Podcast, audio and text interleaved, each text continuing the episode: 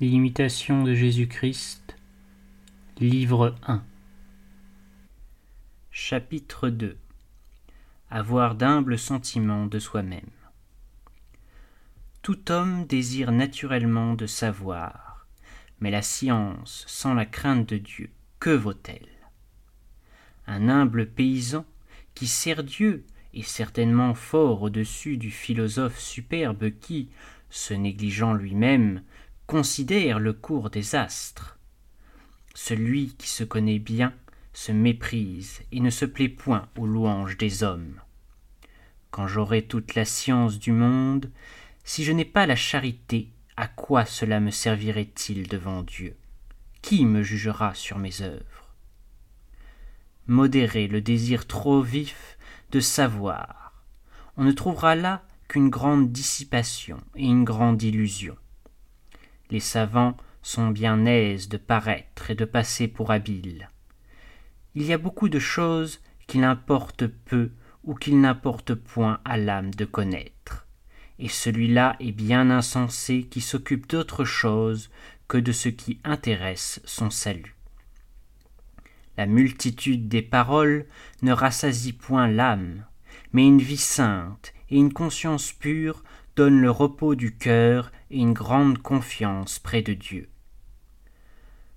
Plus et mieux vous savez, plus vous serez sévèrement jugé, si vous n'en vivez pas plus saintement.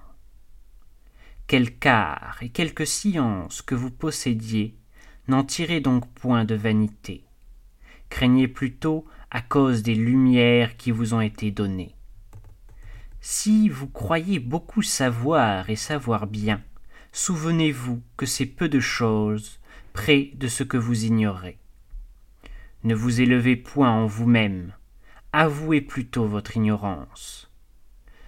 Comment pouvez-vous songer à vous préférer à quelqu'un tandis qu'il y a tant de plus doctes que vous et de plus instruits en la loi de Dieu?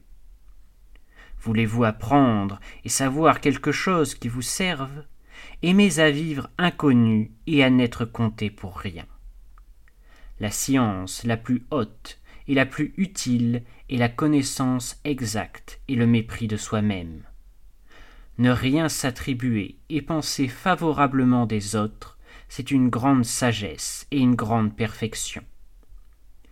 Quand vous verriez votre frère commettre ouvertement une faute, même une faute très grave, ne pensez pas cependant être meilleur que lui, car vous ignorez combien de temps vous persévérerez dans le bien. Nous sommes tous fragiles, mais croyez que personne n'est plus fragile que vous. Réflexion. L'orgueil a perdu l'homme. L'humilité le relève et le rétablit en grâce avec Dieu. Son mérite n'est pas dans ce qu'il sait, mais dans ce qu'il fait. La science, sans les œuvres, ne le justifiera point au tribunal suprême. Elle aggravera plutôt son jugement. Ce n'est pas que la science n'ait pas ses avantages, puisqu'elle vient de Dieu, mais elle cache un grand piège et une grande tentation. Elle enfle, dit l'apôtre. Elle nourrit la superbe.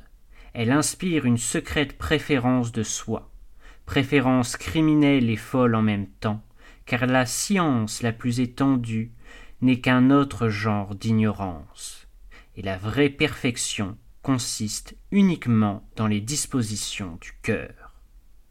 N'oublions jamais que nous ne sommes rien, que nous ne possédons en propre que le péché, que la justice veut que nous nous abaissions au-dessous de toutes les créatures, et que, dans le royaume de Jésus-Christ, les premiers seront les derniers, et les derniers seront les premiers.